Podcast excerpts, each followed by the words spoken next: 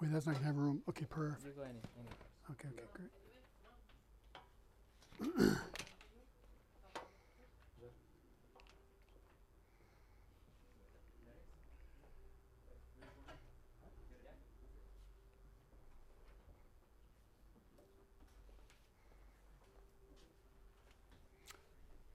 Eh bien, bonjour.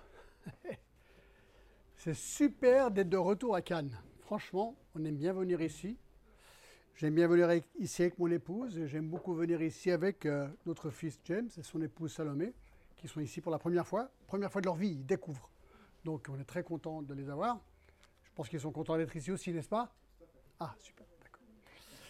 Et euh, merci Manuel pour l'invitation de prêcher. Très content, en live donc, parce qu'apparemment ça passe par vidéo de temps en temps. Et euh, donc on va, je propose qu'on prie. Et attends, je voulais quand même dire un mot par rapport à Mathias. On s'est rencontrés par Zoom il y a combien de temps en arrière là Ça fait? C'est incroyable quoi. Puis ensuite j'ai dit ouais, il faut absolument que tu rencontres euh, Manuel et James et tout ça. T'es venu et puis voilà, maintenant tu mets la, la louange. euh, T'es intégré apparemment. Ouais, c'est trop bien, c'est super. Bon, alors avons prié que plein d'autres gens vont, vont venir aussi, euh, d'accord, au chemin, sur le même chemin que Mathias. Pas mal? Ça marche, ok. Écoutez, on va prier et remettre ça au Seigneur. Seigneur, merci vraiment de tout cœur pour euh, cet après-midi, pour ces beaux chants. Seigneur, pour cette église ici à Cannes. Et euh, tu vois tous ces milliers de personnes tout autour de nous qui ne connaissent pas le Seigneur, qui sont là en vacances. Alors ça, c'est super d'être en vacances, mais voilà, c'est vrai qu'on on- on voit ce pays, Seigneur, et qui est vraiment dans l'immense besoin spirituel. Et chaque fois qu'on vient, Seigneur, eh bien, on y pense. Mais en fait, c'est partout comme ça en France. C'est un pays difficile, un pays avec une grande histoire, aussi de persécution, les protestants fuient, Seigneur. Voilà, nous te remercions pour euh, ceux qui sont ici, qui sont encore là, fidèles. Et Seigneur, euh, continue à bâtir cette église, je te prie. Et je te prie que même le message aujourd'hui soit un encouragement pour cette petite église, Seigneur, que du début, bien qu'elle n'est pas nouvelle, mais que Seigneur, elle continue à rester basée sur les bases. Et je te remercie maintenant au nom de Jésus-Christ. Amen. Voilà, donc alors euh, en discutant avec Manuel, il m'a demandé de prêcher, donc je le remercie. Et il m'a dit, John, est-ce que tu pourrais juste prêcher sur l'Église? Voilà, on est une Église hein, et on, veut vraiment euh, continuer de constituer cette Église. Alors euh, j'ai dit, bah, écoute, super, avec grand plaisir, l'Église c'est quelque chose que j'aime beaucoup. Et je me suis dit, bah, ce serait l'occasion de réviser les bases, d'accord? Donc c'est vraiment un message où on va réviser les bases de ce qu'est une Église. Et donc j'ai intitulé ce message le portrait d'une Église ardente. Le portrait d'une Église ardente. Et je pense, j'espère, je suis absolument convaincu que votre désir, c'est que votre Église soit une Église ardente. Ardente qui veut dire qui brûle, mais brûle bien, qui, est vraiment, euh, qui est chauffée à bloc, qui veut vraiment euh, avoir un impact dans cette ville. Euh, alors moi, ça fait, peut-être vous le savez, peut-être vous ne le savez pas, ça fait environ 35 ans que je suis pasteur et implanteur d'église, du moins jusqu'au 12 septembre de l'année passée. D'accord? Où là, pas ma carrière s'est arrêtée, mais la dernière église, donc l'église évangélique internationale de Genève, je l'ai remise à un nouveau pasteur qui s'appelle Franck Segon. Et euh, c'est vraiment super. L'église se porte très bien. On y retourné. Alors, c'est pas l'église qu'on fréquente. Aujourd'hui, on a décidé de ne pas fréquenter cette église, cette église pour pas que je mette les bâtons dans les roues du nouveau pasteur. Et donc, mais on y est retourné quelques fois. L'église est florissante. On est vraiment très, très content. Et on remercie le Seigneur pour ça. Pendant ces 35 ans de ministère, euh, alors je n'ai pas arrêté, c'est-à-dire que le ministère est un petit peu différent maintenant, mais ça c'est une autre histoire. Mais pendant ces 35 ans, j'étais pasteur de trois églises, une à Paris et deux à Genève. Et c'est vrai que j'ai eu l'occasion de prêcher dans de nombreuses églises, dans pas mal de pays du monde. Et là encore, maintenant, on fait beaucoup d'itinérance parce que j'ai pas mal d'invitations. Et donc, on a l'occasion de voir des églises. Récemment, on était en Roumanie, dans une église. Alors, on a vu beaucoup d'églises, beaucoup, beaucoup d'églises. Et en tant que missionnaire américain, eh bien, nous avons depuis 35 ans parcouru les États-Unis de d'est en ouest et de ouest et du nord au sud pour aller présenter notre ministère dans les églises. Et nous avons vu des églises énormes. Moi, j'ai prêché déjà euh, trois fois dans une église de plus de 10 000 personnes. Alors ça, c'est hyper intimidant. hein. On, est tout petit. Il n'y a pas longtemps, on était invité à, prêcher dans une église dans le Jura français. Tenez-vous bien, d'accord? Elle a 40 ans, cette église. et inclut l'orateur et son épouse et tous les enfants, on était 12. D'accord? Donc, c'est vraiment une petite église.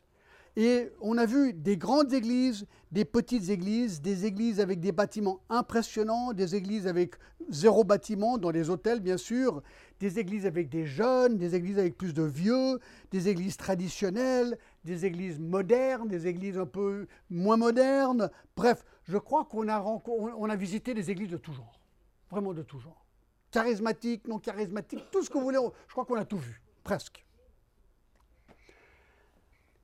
Mais la question que je pose, c'est, OK, ces églises sont différentes les unes des autres, mais quelles sont les bases bibliques qui devraient constituer une église? Les traits bibliques que toute église devrait avoir, même si culturellement elles sont différentes, même si dans les styles elles sont différentes. Et ça, c'est sûr, c'est normal. Mais quelles sont les bases fondamentales qui devraient exister dans une église. Ben, c'est ce que j'aimerais brièvement euh, voir euh, cet après-midi.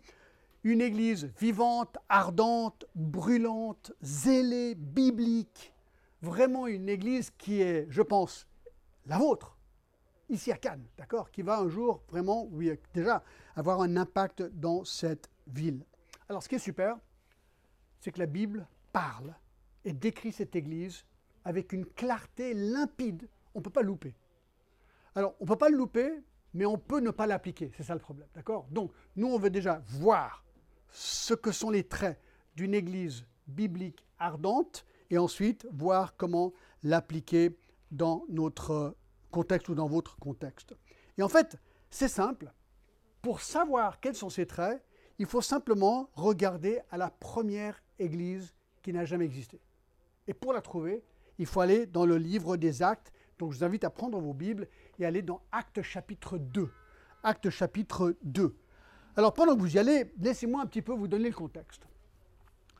Alors, euh, le contexte de Acte 2, c'est bien sûr Acte 1 et l'évangile de Luc ou la vie de Jésus. Vous vous rappelez alors Jésus, donc, il a vécu sa vie, il est mort, il est ressuscité. Une fois qu'il est ressuscité, il a passé 40 jours avant d'être enlevé au ciel dans le chapitre 1 des Actes.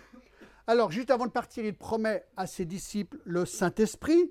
Le Saint-Esprit vient, acte 1.8, pour leur donner le pouvoir de témoigner. D'accord? Et là, ils vont dans le monde entier pour témoigner. Alors, les disciples retournent à Jérusalem. Ils attendent la venue du Saint-Esprit. Le Saint-Esprit descend sur eux. Acte chapitre 2, versets 1 à 13. Pierre se lève et prêche un sermon étonnant d'évangélisation et dans chapitre 2, à partir du verset 37, on a la fin du message de Pierre et ensuite on a les traits, si on veut, de cette première église. Alors je vais lire à partir du verset 37 du chapitre 2. Donc, après avoir entendu ce discours, ils eurent le cœur vivement touché et dirent à Pierre et aux autres apôtres, Hommes frères, que ferons-nous? Pierre leur dit, Repentez-vous, et que chacun de vous soit baptisé au nom de Jésus-Christ, à cause du pardon de vos péchés, et vous recevrez le don du Saint-Esprit. Car la promesse est pour vous et pour vos enfants, et pour tous ceux qui, qui sont au loin et aussi grand nombre que le Seigneur notre Dieu les appellera et par plusieurs autres paroles, il les conjurait, les exhortait, disant Sauvez-vous de cette génération perverse. Regardez le verset 41. Ceux qui acceptèrent sa parole furent baptisés, et en ce jour-là, le nombre des disciples augmentait d'environ 3000 âmes. Je fais une petite pause. Le rêve de tout pasteur et de tout prédicateur. J'attends le jour où je prêche un message et 3000 personnes se convertissent. C'est jamais arrivé le maximum que j'ai vu se convertir dans un message, c'est une personne, de ma vie. Mais il faut commencer quelque part, d'accord Mais c'est vrai que ça, c'est quand même exceptionnel, c'est génial, hein, je dis. Bon. Verset 42, ils persévérèrent dans l'enseignement des apôtres, dans la communion fraternelle, dans la fraction du pain et dans les prières. La crainte s'emparait de chacun, et il se faisait beaucoup de prodiges et de miracles par les apôtres. Tous ceux qui croyaient étaient dans le même lieu ils avaient tout en commun. Ils vendaient leurs propriétés, leurs biens, et ils en partageaient le produit entre tous selon les besoins de chacun. Ils étaient chaque jour tous ensemble assidus au temple, ils rompaient le pain dans les maisons et prenaient leur nourriture avec joie et simplicité de cœur, louant Dieu et trouvant grâce auprès de tout le peuple. Et le Seigneur ajoutait chaque jour à l'Église ceux qui étaient sauvés. Alors ce qui est super avec ces versets, mes amis, c'est que ben, ces versets décrivent la première Église de tous les temps. De tous les temps, d'accord? C'est là où, quelque part, tout est en train de naître. D'accord? Alors, comme vous le savez, quand on parle du mot Église, eh bien, il y a, vraiment deux, deux, idées. Il y a l'Église universelle, donc tous les chrétiens nés de nouveau du monde font partie de l'Église universelle. Mais la Bible dit que, eh bien, euh, les chrétiens, eux, comment dire, se réunissent dans des églises locales. D'accord? Et Paul, en tant qu'implanteur d'églises dans le livre des Actes, démarrer des églises à droite et à gauche. Et donc, l'église Le Chemin à Cannes est une église locale. D'accord? Donc, ça, c'est vraiment le, double aspect euh, de l'église. Et ce que nous voulons voir maintenant, c'est quels sont les traits marquants d'une église locale. Qu'est-ce qui devrait faire partie d'une église locale? Alors, il y en a beaucoup. Hein. On pourrait faire trois ou quatre messages là-dessus. Je vous en donne dix. Dix. Dix traits. Ces dix traits doivent exister dans l'Église, on va aller très vite, d'accord? Et certains sont tellement basiques, mais je disais à mon épouse en venant cet après-midi, c'est tellement basique ce que je vais dire. Et on s'est dit, oui, mais si c'est basique, ça veut dire que Dieu voulait qu'on comprenne que c'est important. D'accord? Donc c'est ce qu'on va faire aujourd'hui. Alors, quelles sont les dix marques d'une Église ardente? Numéro un. Numéro un, le salut est proclamé. C'est une église où le salut est proclamé. Ça, on le voit au verset 41. Ceux qui acceptèrent sa parole furent baptisés. Et en ce jour-là, le nombre des disciples augmenta d'environ 3000 âmes. 3000 âmes, d'accord? Hum, alors bien sûr, il a été proclamé par Pierre, ça on le voit, il dit au verset 38, Repentez-vous, que chacun de vous soit baptisé au nom du Seigneur Jésus-Christ à cause du pardon de vos péchés, et vous recevrez le Saint-Esprit. Et je pense que si on doit vraiment définir de manière simple et claire le salut, c'est quoi? Alors au verset 37, il dit qu'ils entendaient, d'accord? Après avoir entendu le discours. Donc il faut, il faut que le message de l'évangile soit entendu, qui veut dire qu'il doit être articulé. D'accord? Hum, hum, au, verset 37, il dit aussi, après avoir entendu ce discours, il a le, le cœur vivement touché par quoi? Par le message. Donc c'est un message qui va toucher des cœurs c'est un, message de salut, d'accord? Euh, Il dit aussi au verset 38 que je viens de lire, repentez-vous et que chacun soit baptisé au nom du Seigneur Jésus. Donc il faut se repentir, il faut reconnaître son péché et il faut reconnaître que Jésus-Christ est le seul qui peut pardonner ce péché et il faut demander à Christ de nous pardonner, de devenir le Seigneur de notre vie. D'accord? Et là, on reconnaît que Jésus-Christ est le seul qui peut sauver, mort et ressuscité pour nous. C'est intéressant dans Matthieu 3, vous n'avez pas besoin d'y aller, mais dans Matthieu 3 et verset 8, quand Jean-Baptiste prêchait, il disait Produisez donc du fruit digne de la repentance. Donc le salut, c'est je me repens de mon péché, Christ devient mon sauveur, et ça se voit par le fruit dans ma vie. Hein, des chrétiens qui disent Moi je suis chrétien. Ah ouais, mais euh, y a-t-il du fruit? Bon, pas trop, mais j'ai, pris une décision quand j'étais jeune, ou un truc comme ça. Où est le fruit? Où est le fruit? Et le fruit, c'est ce qu'on est en train de voir maintenant, d'accord? Le fruit. Il faut vouloir, bah, un des premiers fruits, c'est le baptême, et ça on y arrive, d'accord Donc, le, comment dire, le premier trait, c'est simplement que le salut soit annoncé clairement pour que les gens puissent se repentir et venir à Christ être sauvés. Et verset 41, ceux qui acceptèrent sa parole furent baptisés. Alors quand il dit acceptèrent sa parole, acceptèrent la parole, le message du salut en Jésus-Christ.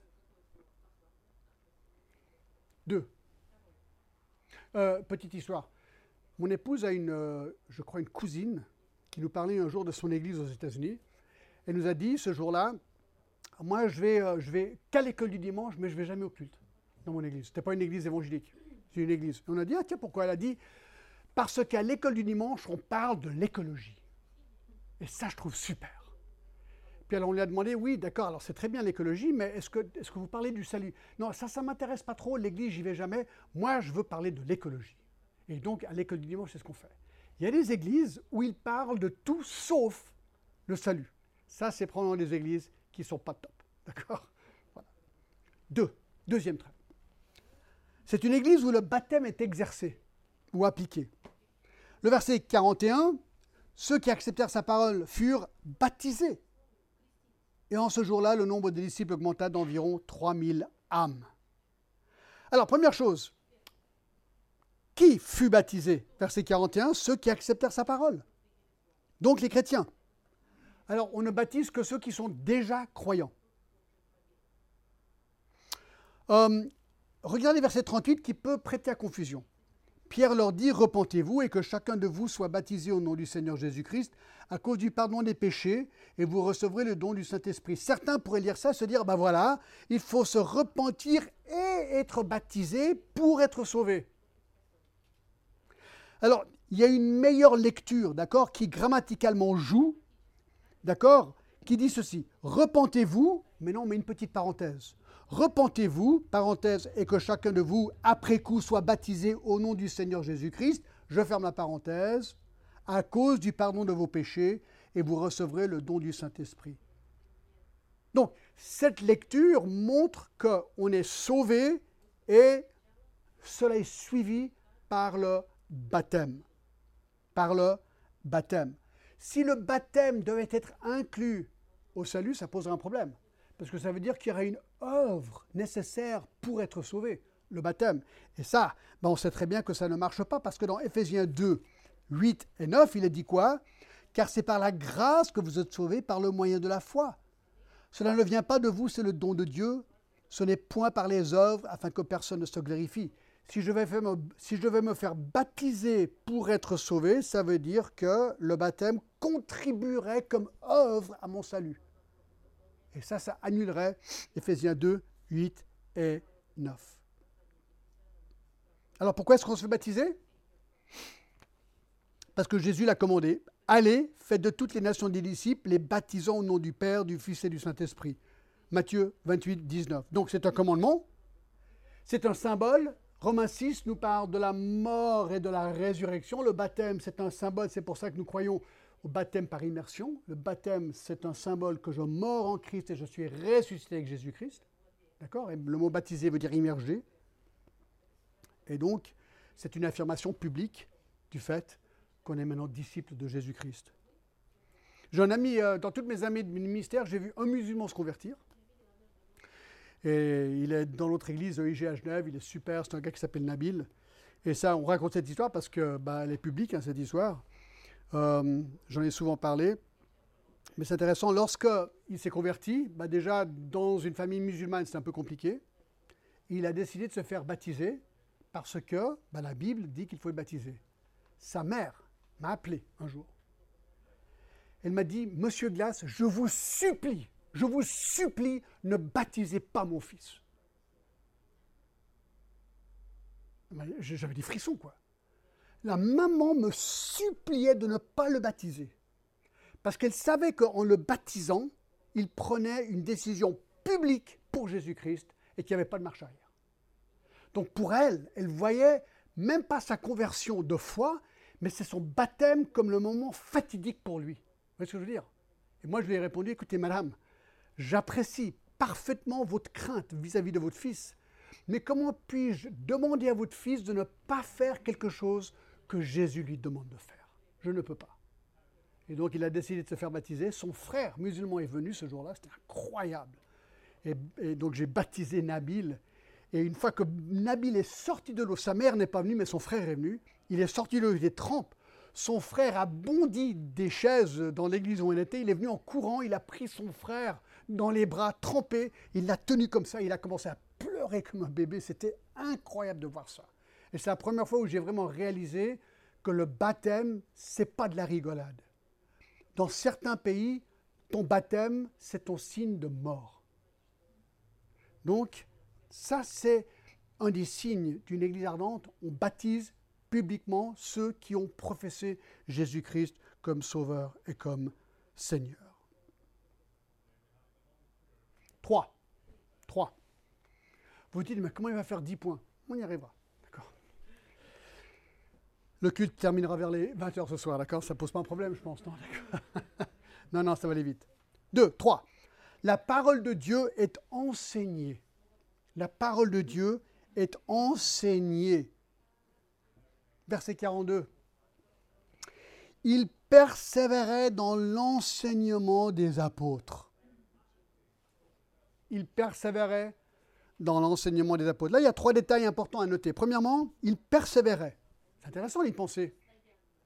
Ça veut dire que les gens persévéraient dans l'enseignement des apôtres. Donc, les apôtres enseignaient, mais ce n'est pas eux qui persévéraient, c'est qui? C'est ceux qui écoutaient. Ils persévéraient dans l'enseignement des apôtres. Le mot veut dire persister, continuer, se donner à quelque chose. Le mot est utilisé dans Acte 1.14 pour la prière, de persévérer dans la prière. Ça, on le comprend plus. On dit, waouh, la prière, c'est dur, il faut vraiment persévérer. Quoi. Des fois, c'est compliqué. Euh, et là, même dans Romains 12, 12, le mot est utilisé pour parler où on persévère dans la tribulation. Donc, quand, on est dans l'angoisse, c'est compliqué, c'est difficile et on a des, épreuves, il faut persévérer dans le Seigneur. Ça, on peut le comprendre. Mais là, il persévérait dans l'enseignement des apôtres. Alors, je ne pense pas que ça veut dire que l'enseignement des apôtres était tellement nul qu'il fallait se, euh, concentrer, je ne pense pas, d'accord? Simplement que c'est un effort. C'est un effort, je pense, d'écouter. C'est pas facile d'écouter. Hein, on peut être distrait par mille choses. vous non, je suis sûr. Mais les autres, dans les autres églises, les gens sont distraits de choses. Non, mais on, est distrait, c'est vrai, c'est très compliqué, d'accord et, alors, il persévérait dans quoi? Dans l'enseignement des apôtres. Alors, c'est intéressant que l'enseignement ici, moi j'ai beaucoup toujours aimé euh, Matthieu 7, 28 et 29, où il est dit ceci.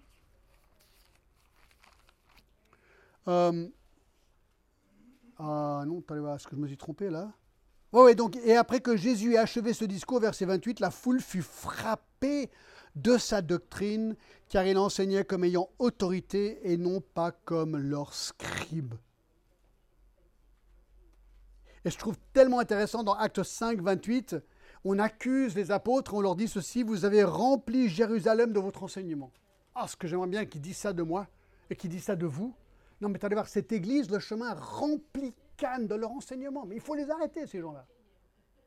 C'est intéressant quand même d'y penser. Et ils n'avaient pas de micro, ils n'avaient pas Internet, ils n'avaient pas de radio, ils n'avaient rien. Donc, donc ils prêchaient, quoi. Ils prêchaient, puis ça, ça irritait les gens quelque part. D'accord? Et on a l'impression que beaucoup d'églises mettent l'emphase sur des éléments qui ne sont pas nécessairement bénéfiques. Euh, moi, je pense qu'il y, a beaucoup d'églises qui mettent, par exemple, en avant ces signes miraculeux des églises charismatiques. Et je pense que dans beaucoup de ces églises, on abaisse l'importance de l'enseignement. L'expérience va plus haut que l'enseignement. Or, on voit ici qu'il persévérait dans l'enseignement des apôtres. Et c'est important parce que 1 Pierre 1 dit que nous croissons. Comment est-ce qu'on croit? C'est intéressant. Nous croissons par la parole. Donc la manière, la première manière de grandir dans notre foi, c'est par la parole de Dieu. Il n'y a, pas vraiment d'autre solution que de, grandir euh, bah, de cette manière. D'accord? Ça, c'est vraiment la première manière où on est imbibé de la parole de Dieu. Et on apprend que bah, ils sont euh, comment dire, il persévérait dans l'enseignement des apôtres. Un apôtre, c'est un envoyé. Un envoyé. est ce que j'aime tellement dans Acte 6 et le verset 4, vous connaissez certainement, quand il y avait ce problème et il fallait euh, nourrir des veuves, au verset 4, et nous, nous continuerons à nous appliquer à la prière et au ministère de la parole. Donc, ils ont compris leur priorité. C'était l'enseignement de la parole de Dieu. Ça, c'est la troisième marque d'une église ardente. Vraiment, euh, l'enseignement est diffusé et l'enseignement, notez bien, il est reçu avec empressement et persévérance. Donc, il y a le rôle des prédicateurs, mais il y a le rôle de l'Église qui, elle, écoute avec attention, qui, elle, veut avec persévérance apprendre et appliquer la parole de Dieu qui est enseignée. Parfois, on m'a demandé, John, quand on cherche une église, c'est quoi la clé? Quelle est la clé pour que je dise oui ou non à une église? Moi, je réponds toujours la même chose, l'enseignement. L'enseignement méthodique, clair et net. Laissez-moi vous parler quelques instants sur la prédication de Jean Calvin. Et j'aime bien parce que Jean Calvin, il est à Genève, on est à Genève, donc j'aime beaucoup Jean Calvin. Mais surtout qu'en fait, ça a créé la réforme. Entre Luther et Calvin, la réforme qui a vraiment changé le monde ben, est venue de, des hommes comme lui.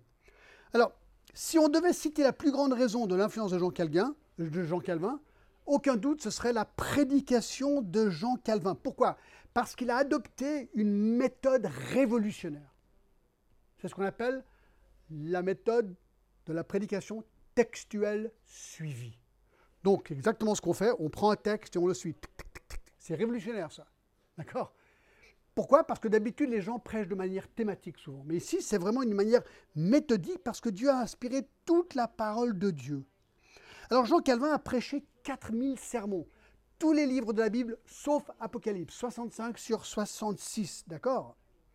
Euh, Bez, qui était son collaborateur, a dit ceci en plus de prêcher chaque jour de la semaine, de semaine en semaine, et habituellement aussi souvent qu'il le pouvait, il prêchait deux fois chaque dimanche. Donc tous les jours, plus deux fois dimanche, plus toutes sortes d'autres cours théologiques qu'il devait donner pendant la semaine. C'était en fait une machine à prédication, Jean Calvin. Et il prêchait, comme je dis, de manière séquentielle et de mémoire. Ça, c'est encore un autre problème. Par exemple, dans Galate, il a prêché 43 sermons. Éphésiens, 48 sermons. Genèse, 123 sermons. Job. Vous avez déjà entendu une série dans tout Job? Moi, jamais. Ben, lui, il a prêché 159 sermons dans Job. Dans Ézéchiel, 174 sermons. Dans Deutéronome, 200 sermons. Mais ça, c'est rien comparé à Isaïe. Qui a déjà entendu une série dans tout Isaïe Lui, il a prêché 353 sermons dans Isaïe. Vous me posez la question, John, qu'est-ce qui a créé la réforme? Je réponds, ça. Ça. Ils avaient un avantage. C'était obligé d'aller au culte avant d'ouvrir ton commerce. Donc, si tu étais à Genève, hôtelier, tu devais aller écouter Jean Calvin tous les jours avant d'ouvrir ton hôtel. C'est pas mal ça, non? T'aurais aimé ça? Ouais, trop bien, tu vois. Mais imaginez l'impact sur une ville. Alors moi, quand je dis aux gens, oui, écoute, cette semaine, été invité, je vais prêcher trois fois, ils me disent, oh, oh pauvre John, mais comment tu vas survivre? Attends, je dis, écoutez les gars, soyons relatifs. Et Calvin, non mais c'était, c'était une machine à prédication. Et ça, ça change le monde. Donc, une église qui va avoir un impact, mes amis, c'est une église qui va vraiment mettre l'emphase sur la prédication. Sur la prédication. 4. 4. Une église ardente, c'est une église où les responsables sont qualifiés. Les responsables sont qualifiés. Encore verset 41. Ceux qui acceptèrent sa parole furent baptisés en ce jour-là. Le nombre de disciples augmenta d'environ 3000 âmes et ils persévéraient dans l'enseignement des apôtres. Des apôtres. Alors bien sûr, on n'a plus d'apôtres aujourd'hui, on est d'accord. Un apôtre devait avoir vu Jésus-Christ ressuscité. Mais nous avons l'équivalent, si vous voulez. Alors attention, je, dis ça, on n'est pas du tout apôtre, mais il y a des anciens. D'accord? Par exemple, dans 1 Timothée 3, cette parole, verset 1, cette parole est certaine, si quelqu'un aspire à la charge d'évêque ou ancien, il désire une œuvre excellente, il faut donc que l'évêque soit irréprochable. Et ensuite, il donne toutes les qualifications pour être ancien. Mari d'une seule femme, sobre, modéré, règle de sa conduite, hospitalier, propre à l'enseignement, etc., etc. Il y a toute une liste, on n'a pas le temps de les voir toutes maintenant. Et dans Tite 1, il continue. Il continue, et je trouve intéressant Jacques 3.1. Jacques 3.1 nous dit ceci, mes frères, qu'il n'y ait pas parmi vous un grand nombre de personnes qui se mettent à enseigner, car vous savez que nous serons jugés plus sévèrement. Alors ça, ça me fait toujours peur, ça. Je me dis, waouh Ceux qui enseignent, alors c'est un honneur, c'est un privilège, mais on va être jugé plus sévèrement par rapport à ce qu'on dit, comme on le dit, et voilà. Alors, pour être un enseignant, et là, je, mets les enseignants et les anciens ensemble. Je ne pense pas qu'il faut être il faut pas être ancien pour enseigner, mais un ancien doit pouvoir enseigner, il doit être euh, capable d'enseigner, nous dit la parole de Dieu, d'accord? Mais je crois qu'il faut deux choses. Il faut une bonne maîtrise de la parole de Dieu. Et Tite 1.9 nous dit quoi? Qu'il doit être attaché à la vraie parole telle qu'elle a été enseignée afin d'être capable d'exhorter selon la saine doctrine et de réfuter les contradicteurs. Donc c'est intéressant. Un ancien doit pouvoir maîtriser la parole pour, un, enseigner et exhorter la saine doctrine, donc ça c'est le côté positif, mais attention, aussi de pouvoir réfuter les contradicteurs. Il y aura toujours quelqu'un qui va venir et contredire. Ça, c'est systématique. Donc ils doivent, avec tact, amour, gentillesse, patati patata, on est d'accord, mais ils doivent pouvoir enseigner la bonne doctrine, mais avoir le courage et la capacité de réfuter ceux qui contredisent. D'accord? Ça c'est titre 1 site. Et ils doivent bien sûr avoir leur vie en règle pour que leur vie ne défasse pas les actions, par leurs actions, ce qui est enseigné par leur pareil. Par leurs paroles. Qu'est-ce que je dis n'importe quoi, d'accord? Alors non, j'espère pas dire n'importe quoi, mais là j'ai dit n'importe quoi. Donc, la responsabilité des anciens, c'est assez clair. 1 Pierre 5, voici les exhortations que j'adresse aux anciens, verset 1, qui sont parmi vous, anciens comme eux, témoins souffrance, verset 2, paissez le troupeau de Dieu qui est sous votre, sous votre garde. Donc ils doivent paître le troupeau, surtout en enseignant la parole de Dieu. Et quelle est donc la responsabilité de l'Église? Si les anciens doivent paître le troupeau, enseigner la bonne doctrine, réfuter les contradicteurs, que doit faire l'Église? Ben Ça, c'est assez simple aussi.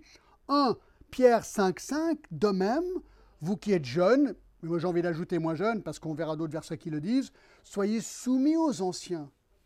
Et vous, dans vos rapports mutuels, revêtez-vous d'humilité. Dieu résiste aux orgueilleux. Donc, je pense que l'Église doit avoir une attitude de soumission. Dans Hébreu, euh, dans Hébreu 13, 17, c'est vraiment intéressant ça, dit Obéissez à vos conducteurs, ayez pour eux de la déférence. Pourquoi? Car ils veillent sur vos âmes dont ils devront rendre compte. Alors ça, ça m'a toujours fait peur aussi. J'étais pasteur pendant 35 ans et je savais que je devais un jour rendre compte à Dieu aux âmes sous ma charge. Ça, ça fait peur.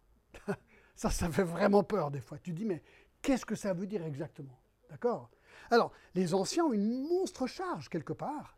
Eh bien, je pense que l'Église a une monstre charge aussi de respecter cette charge d'anciens, de se soumettre à eux et vraiment de les honorer. De les honorer. D'accord? Nous, on a dans notre Église à Genève un chef d'entreprise. Il a vraiment réussi sa vie, euh, un homme très très bien, très gentil. Mais ce qui est intéressant, c'est qu'on pourrait imaginer qu'un chef d'entreprise, il pourrait peut-être avoir une certaine euh, sentiment de voilà, j'ai réussi ma vie et je suis là, hein C'est tout le contraire. J'ai jamais vu un gars aussi humble de ma vie. Et il dit toujours, il dit, moi je suis là pour faire une chose, servir. Moi c'est simple. Les anciens, vous me dites ce qu'il faut faire, je le fais, point barre. Alors on pourrait dire, oui, ça c'est passager. Non, depuis que je le connais depuis des années, c'est toujours la même attitude. Tu sais exactement de qui je parle, d'accord? On va pas dire son nom, d'accord? Mais ce gars, il est tellement génial, quoi, parce qu'il pourrait commander tout le monde. Mais c'est tout le contraire. il dit, dites-moi ce que je dois faire. J'ai jamais entendu ce gars se plaindre de rien du tout. C'est absolument beau à voir et je pense qu'il a beaucoup influencé les gens dans l'Église à avoir cette attitude. Alors voilà, je pense que c'est vraiment, euh, vraiment ce, ce quatrième point-là, d'accord? 5. Vous êtes d'accord avec moi? Ça va là? C'est bon? Ok? 5. La communion fraternelle est pratiquée. La communion fraternelle est pratiquée. Acte 2, 42. Euh, j'aurais besoin d'un Kleenex. Est-ce que quelqu'un pourrait peut-être me prêter un Kleenex Non, pas nous prêter, me donner? Ah, super, James. Oh. Heureusement que tu n'as pas cassé le petit pot, là. Ça aurait été catastrophique. D'accord. Excusez-moi. C'est comme ça que ça se passe chez nous, d'accord? Alors, numéro 5. La communion fraternelle est pratiquée. Verset 42, regardez. Ils persévérèrent dans l'enseignement des apôtres, dans la communion fraternelle. C'est intéressant, c'est le même verbe. Ils persévéraient dans la communion fraternelle. Alors nous, quand on parle de communion fraternelle, on parle de quoi? Tout de suite, repas. Alors en Genève, on appelle ça des repas canadiens. Vous appelez comment vous le repas après le culte? C'est des repas Fraternel, comment vous les appelez, vous? Les agapes, ah oui, ça c'est très aussi évangélique, d'accord Les agapes, tout le monde sauf les nouveaux savent ce que ça veut dire l'agape, mais aussi on utilise ce terme. Nous, on utilise repas canadien. On n'a jamais compris pourquoi on parle de repas canadien en Suisse. Mais bon, bref, c'est comme ça que ça se passe, d'accord? Mais ça n'a rien à voir avec la communion fraternelle, ça, en fait. Quelque part. Alors oui, c'est sympa. Hein, on, parle, on sent bien. Mais, mais le mot, en fait, koinonie en grec, parle de partenariat, de relation profonde entre deux individus. Dans 1 Jean 1, c'est la relation entre le Père et le Fils les uns avec les autres. Et dans 2 Corinthiens 8, 4, c'est le mot qui parle d'assister les pauvres. Donc je me mêle au problème de quelqu'un pour l'aider. Ça, c'est la communion fraternelle, d'accord? Je m'attache à quelqu'un d'autre avec but d'utiliser mon don spirituel ou mes dons naturels ou mes ressources pour aider quelqu'un afin de faire avancer le royaume de Dieu. Alors, les repas fraternels, c'est très sympa. Mais c'est beaucoup plus que ça. C'est vraiment de dire Waouh, frère, sœur, tu as besoin d'aide, qu'est-ce que je peux faire pour t'aider? Ça, c'est vraiment la communion fraternelle. Et c'est intéressant, persévérer dans ça. C'est dur d'aider quelqu'un. C'est vraiment difficile. Vous avez peut-être tous essayé d'aider quelqu'un, vous pensez, moi en une heure c'est réglé. Non, c'est pas une heure, c'est 10 heures, c'est 20 heures, c'est 40 heures, c'est 50 heures. C'est dur, parfois il faut persévérer, parfois il faut vraiment se mêler, parfois c'est compliqué, c'est difficile. Il y a des situations vraiment difficiles dans l'Église. Bah, la communion fraternelle, c'est de dire, voilà, qu'est-ce que je peux faire pour vraiment aider, même si ça fait mal? Et Jean 13, 33 nous dit que c'est par notre amour qu'ils vont connaître que nous sommes des chrétiens.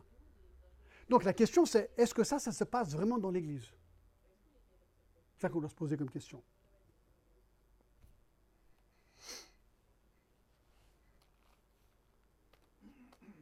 Six.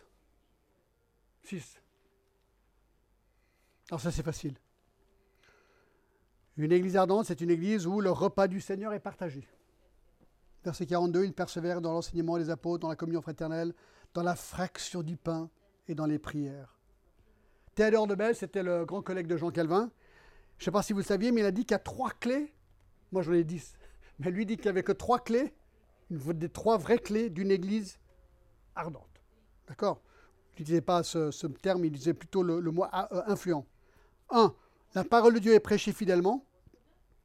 Deux, les ordonnances sont pratiquées régulièrement. Et trois, la discipline est exercée équitablement. Ça, on y reviendra dans deux secondes. Mais ici, c'est les ordonnances, le repas du Seigneur. On a déjà parlé du baptême. Il y a deux ordonnances, d'accord? Il y a le baptême et le repas du Seigneur. Je pense que vous savez ce que c'est, vous savez régulièrement le repas du Seigneur. C'est la commémoration du corps et du sang de Jésus-Christ qui est mort pour nous. Alors c'est intéressant. Je ne sais pas si vous y pensez parce qu'on le fait tellement régulièrement, mais chaque fois qu'on partage la Sainte Seine, qu'est-ce qu'on est en train de dire? Je prends le pain, je prends le vin, qu'est-ce que je suis en train de dire? En fait, on est en train de dire ceci. Mon péché a tué Jésus. J'aurais moi-même dû mourir pour mon péché. Mais Dieu, par son grand amour, a offert son Fils à ma place. Il m'a sauvé en prenant mon péché sur lui et en m'offrant sa justice à ma place. Romains 5.8. Merci Seigneur, Seigneur, je t'adore pour cela. C'est vraiment... Euh, je suis en train de, vraiment dire à Jésus ce qu'il a fait pour moi. Et je le remercie de tout cœur. Alors je pense que chronologiquement, c'est logique que le baptême passe avant la Sainte Seine. Il y a deux ordonnances, d'accord? Alors certains veulent prendre la Sainte Seine avant d'être baptisés. Mais c'est intéressant que Jésus dit quand même Matthieu, dans Matthieu 28, Allez, faites de toutes les nations des disciples et baptisant au nom du Père, du Fils et du Saint-Esprit. Alors c'est intéressant qu'on a l'impression que la première ordonnance, c'est le baptême ici. Je pense pourquoi? Parce que le baptême est plus difficile. Sainte Seine, c'est assez facile. Un bout de pain, du vin, on peut faire ça tout seul. Enfin, j'ai envie de dire, on ne se mouille pas, quelque part. Mais le baptême, là, c'est autre chose. Le baptême, c'est public, tout le monde voit, c'est un peu humiliant. Et je pense que chronologiquement, c'est logique, bien que la Bible ne le dit pas, je pense que c'est logique de comprendre que le baptême devrait précéder la Sainte Seine. D'accord? Mais ça, c'est tout un débat euh, qui pourrait être euh, vu une autre fois. 7. 7. C'est une église où la prière est cultivée. Regardez verset 42. Il persévérait non seulement dans l'enseignement, dans la communion fraternelle, dans la fraction du pain, mais dans les prières. Le mot grec veut simplement dire, euh, c'est un mot qui parle d'espérer devant Dieu. Moi, j'avoue, à la prière, c'est compliqué, c'est dur. C'est dur, ça prend vraiment de l'énergie, ça prend de la persévérance, surtout lorsqu'on prie pour des sujets pendant des jours, des semaines, des mois, voire des années. Et on n'a pas l'impression que Dieu nous écoute. On n'a pas les résultats qu'on aimerait. Et on lit tous ces versets dans la Bible. Oui, il faut prier avec foi. Il faut prier régulièrement. Comme la veuve qui frappe à la porte. Frappez et la porte vous sera ouverte. Et on voit tous ces versets sur la prière et on prie. On va dans les réunions de prière. On prie avec son épouse. On prie. Et quand on ne voit pas les résultats qu'on espère, qu'on aimerait avoir, là, ça devient compliqué. Là, ça devient compliqué. Et c'est pour ça qu'il faut prier et persévérer dans la prière. Euh, là, c'est dur, hein. on, est, sans église aujourd'hui, ça c'est un peu compliqué, c'est la première fois de notre vie qu'on est sans église. Et ce qui me manque aujourd'hui, c'est la réunion de prière. On ne va pas dans une réunion de prière aujourd'hui, et j'ai jamais été comme ça. Moi, je suis en train de faire ce que j'ai toujours dit aux gens de ne pas faire. On papillonne d'église en église maintenant, d'accord? On ne va pas dans une réunion de prière, on n'est même pas dans une étude biblique de manière régulière. Non mais c'est terrible, j'ai jamais vu ça de ma vie. Moi je suis pasteur, d'accord? C'est intéressant, je suis en train de compatir avec ces gens qui ne vont nulle part, mais c'est horrible, c'est horrible. Je ne vous le conseille pas, d'accord mais je réalise pourquoi j'aime les réunions de prière. Pas parce que je suis un grand prieur, mais parce que les prieurs m'aident à prier. J'aime être avec des gens qui prient. Parce que moi, ça me rappelle, John, voilà, regarde avec des gens, ça nous encourage de persévérer ensemble. Alors voilà, c'est un petit peu égoïste, j'ai envie de dire, ouais, moi j'y vais parce que je veux que des gens m'encouragent à prier. Et voilà, il faut persévérer, hein. il n'y a, rien de facile à la prière, il n'y a rien de facile. Mais dans toutes ces choses, il n'y a rien de facile. Mais c'est une grande bénédiction de Dieu. 8. 8. Le Seigneur est exalté. Verset 47, regardez. Alors, euh, tous ceux qui croyaient étaient dans le même lieu, ils avaient tous en commun, verset 44. Vous voyez, on aurait dû parler de ça aussi hein, dans la communion fraternelle. C'est un exemple, hein, j'ai oublié, j'aurais dû le dire. Dans la communion fraternelle, tous ceux qui croyaient étaient dans le même lieu, ils avaient tout en commun. Ils vendaient leurs propriétés, leurs biens, et ils partageaient les produits entre tous selon le besoin de chacun. Voilà, la communion fraternelle, ça c'est, attention, hein, le livre des actes, c'est un narratif, c'est pas normatif, mais il est en train de dire, voilà, si j'ai quelque chose qui peut contribuer à l'aide de quelqu'un, ben je le fais, si je peux le faire. D'accord? Ils étaient chaque jour tous ensemble assidus au temple et ils rompaient le pain dans les maisons et prenaient la nourriture avec joie et simplicité de cœur, louant Dieu. Voilà la clé, louant Dieu. Le Seigneur est exalté. C'est le huitième point. Le Seigneur est exalté. C'est une attitude ici. C'est une attitude de joie, de louange, d'adoration. Voilà, Dieu est exalté. Vous savez, euh, lorsque vous allez sortir euh, dans un beau restaurant et votre femme met une super belle robe. D'accord? Et vous lui dites, chérie, est-ce que tu es belle ce soir? Vous venez de louer votre femme. C'est ça, c'est ça? Vous venez de la louer. la louer. Vous lui exprimez admiration. Ben voilà ce qu'on fait avec le Seigneur quelque part. on lui exprime l'admiration parce qu'il est tellement grand et puissant et parce que Dieu est on le loue, on l'admire, on le remercie, on l'adore, pas parce qu'il est beau, mais surtout parce qu'il nous a offert le salut en Jésus-Christ, il a offert son Fils. Et donc il permet que l'Église bah, s'agrandisse d'une manière dans le monde, et on devrait être stupéfait par ce que Dieu est en train de faire.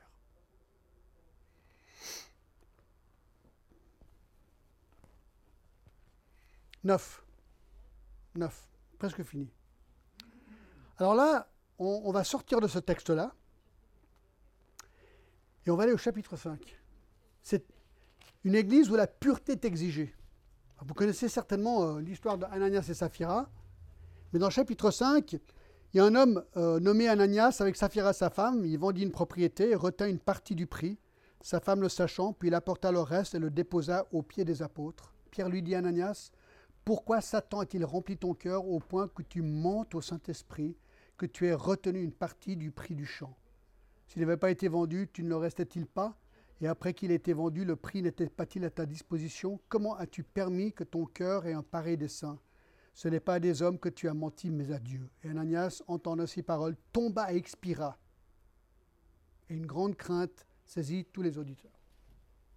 Apparemment, ce qui s'est passé, puisqu'on voit que les gens spontanément vendaient les propriétés et donnaient de l'argent à ceux qui étaient besoin, ce n'était pas, une, c'était pas euh, comment dire, exigé, eh bien, euh, Ananias et Saphira avaient un terrain, d'accord? Ils avaient une propriété, donc ils avaient multiples propriétés, on a l'impression. Et ils ont décidé de vendre un terrain, mais quand ils ont vu le gros lot de la vente, ils avaient fait une sorte de promesse à Dieu, oui, on va vendre ce terrain, on va donner tout. Mais une fois qu'ils ont vu l'argent, ils ont dit, bon, écoute, allez, on, donne 80%. Alors, c'était pas mal. S'ils avaient décidé de donner 80%, bah, ça aurait été faux. Mais apparemment, ils ont menti. Ils ont menti par rapport à ce qu'ils allaient donner. Et ça, ça a posé un problème. Et Dieu, il, a, il était drastique. Et là, il a tué tant l'Église. Imaginez que pendant l'offrande, deux personnes ici meurent. Paf Waouh Ça ferait les nouvelles, je pense, de, Cannes, non? C'est quoi la Gazette? Il n'y a, pas, y a, pas un, y a, pas un journal cannois qui. La Gazette, un truc comme ça? Je suis sûr que ce serait en première. Comment? Nice matin. Le? Quatre soleils, ah, pas mal ça. Le Cannes soleil, je suis sûr que vous seriez en première page là si les gens commençaient à mourir ici dans l'église. Vous croyez pas? Ça ferait une sacrée pub. Mais c'est exactement ce qui s'est passé ici. D'accord? Dieu, pourquoi? Parce que dans 1 Pierre 1,16, il est dit que Dieu est saint et il veut une église sainte. Il veut une église pure. Dans 1 Corinthiens 5, le problème c'était sexuel. Il y avait du, un problème de, sexualité dans l'église, euh, donc illicite, et euh, un homme est discipliné, puis il est, viré de l'église, et en fait, Dieu dit, ben, enfin, Paul l'envoie pour qu'il meure. En fait, il pense que Dieu va peut-être le, le tuer, mais son âme sera sauvée. 1 Corinthiens 5. D'accord? Donc tout ce qu'on est en train de dire, c'est que on ne peut pas faire n'importe quoi dans une église. Il y a des règles, si on veut. Et les règles, c'est les règles de Dieu. Je pense souvent, hein, quand on parle de la discipline, ce n'est pas un, sujet très populaire dans les églises aujourd'hui. Très peu d'églises appliquent la discipline. Or, souvent, on entend les clubs de foot. Mais ils ont des, des, conseils de discipline, non? Euh, un, club de hockey, de sport, euh, dans une société. Il y a des, des conseils de discipline. Ils sont obligés. Tu, dois avoir des règles et les respecter, sinon c'est le chaos. Ben, c'est pareil dans une église. C'est exactement pareil dans une église. Et euh, nous, il y, a, quelques années de cela, dans l'EIG, dans notre église à Genève, on a dû discipliner des hommes pour des, des problèmes de fausses accusations et de division dans l'église. On a perdu presque un tiers de l'église. Parce qu'on a dû discipliner ces hommes de manière publique. Mais aujourd'hui, aujourd'hui, l'église, elle est florissante. Il y a la paix. J'ai envie de dire, le péché a été ôté, exactement comme dans Corinthiens 5. Et aujourd'hui, bah, l'Église grandit. Le nouveau pasteur, eh bien, c'est vraiment super à voir. Nous, on regarde ça de distance et on dit merci Seigneur. Mais je vous avise un truc. Pour le faire, c'était très compliqué. Il fallait vraiment avoir du courage pour oser discipliner. Mais je pense, c'est ce qu'on voit ici. Dans Acte 5, la pureté est exigée, c'est obligatoire. Donc ça, je pense, c'est un, facteur clé dans une église, et c'est ce que Bèze a dit, qu'il y a ces trois facteurs, la prédication de la parole, les ordonnances et la discipline. Et je pense que ça, c'est quelque chose de vraiment, vraiment oublié dans beaucoup d'églises. Alors il ne faut pas mettre l'emphase là-dessus, mais c'est un élément qu'il ne faut pas simplement mettre de côté parce que c'est inconfortable. 9, non ça c'est 9, et 10, la bénédiction de Dieu est manifestée Regardez, retournons dans, Acte 2, c'est vraiment sympa, ça ce qu'on voit. 2.43, voici le résultat de tout ça. La crainte s'emparait de chacun, se faisait beaucoup de prodiges et de miracles par les apôtres. Alors Dieu leur avait donné en plus le don des miracles, alors le mot ici, phobos, crainte, c'est un petit peu de peur, c'est d'étonnement, c'est le waouh, c'est incroyable, j'arrive pas à imaginer, voir, croire ce que je suis en train de voir. On est étonné et rempli de crainte envers ce Dieu si puissant. Verset 46, ils étaient chaque jour tous ensemble assidus au temple et ils rompaient le pain dans les maisons et prenaient leur nourriture avec joie. Deuxième caractéristique, ils avaient la joie dans l'église. Moi, j'aimais beaucoup à l'EIG quand les gens venaient, ils disaient Ah ouais, trop bien dans votre église, il y a la joie et l'accueil. Ça, c'était une, des caractéristiques qu'on disait de notre église. Ça, j'étais content. C'était une église joyeuse, d'accord? Sauf quand il y a des problèmes. Ça, c'était plus compliqué. Mais bon, au moins, euh, quand les gens venaient puis il n'y avait pas les problèmes, c'était joyeux, d'accord? Alors, la joie. La joie dans le Seigneur. Verset 47, il louait Dieu et trouvait grâce auprès de tout le peuple. Ça, c'est intéressant. Donc, il y avait une faveur, il trouvait grâce auprès de tout le peuple. Ça, je trouve intéressant comme petite phrase. Parce qu'une église, ce qui fait juste, qui obéit selon la volonté de Dieu, trouve grâce auprès du peuple. Alors, on pourrait être persécuté, mais en même temps, ils regardent et ils disent Waouh Chapeau cette église. Parce qu'elle fait les choses justes. Ils sont droits. Ils sont bien vus, peut-être par la ville, par les voisins. Pourquoi? Parce qu'ils voient que notre mode de vie est sain et droit et qu'il aide autrui. Qu'on essaie de contribuer au mariage fort et stable et bon. On essaye d'élever des enfants qui aiment le Seigneur et qui sont contrôlés et qui sont polis, qui sont, qui sont équilibrés, qui sont travailleurs et courtois et polis. On, on, a une éthique de travail solide où des hommes et des femmes travaillent et travaillent dur et bien et veulent glorifier Dieu. On respecte les autorités. On ne casse pas tout le monde. On, on honore le roi, même si on n'est peut-être pas d'accord avec tout. 47, verset 47, louons Dieu et trouvons grâce auprès de tout le peuple, et le Seigneur ajoutait chaque jour à l'Église ceux qui étaient sauvés. Ça, c'est une autre caractéristique. Dieu bénit maintenant, il y a une sorte de croissance qui se met en place. Le Seigneur ajoutait chaque jour à l'Église. Je suis content, on est arrivé aujourd'hui, il y a des nouveaux. Vraiment, c'est super de voir ça. Et j'espère que ça va continuer dans cette Église. Vraiment, vraiment. Et je vous montre un autre truc. Dans Acte 5, Après Ananias et Saphira, la mort dans l'église, tout le monde avait la trouille. Verset 11. Une grande crainte s'empara de toute l'assemblée et tous ceux qui apprirent ces choses. Tout le monde avait peur. Regardez verset 13. Et aucun des autres n'osait se joindre à eux. Alors, la réputation dans la ville, c'était attention, là-bas, les gens meurent dans cette église. N'y allez surtout pas. C'est la première réaction.